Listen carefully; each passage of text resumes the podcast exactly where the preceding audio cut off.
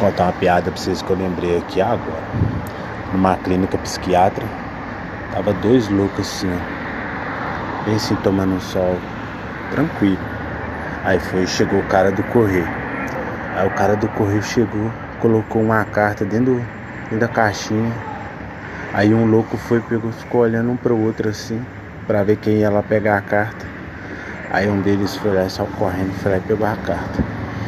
Aí ele foi falou assim, pra quem que é a carta? Aí ele foi falou assim, eu não sei, não tá escrito nada, é do meu irmão. Aí ele foi falando assim mas como que você sabe que é do seu irmão?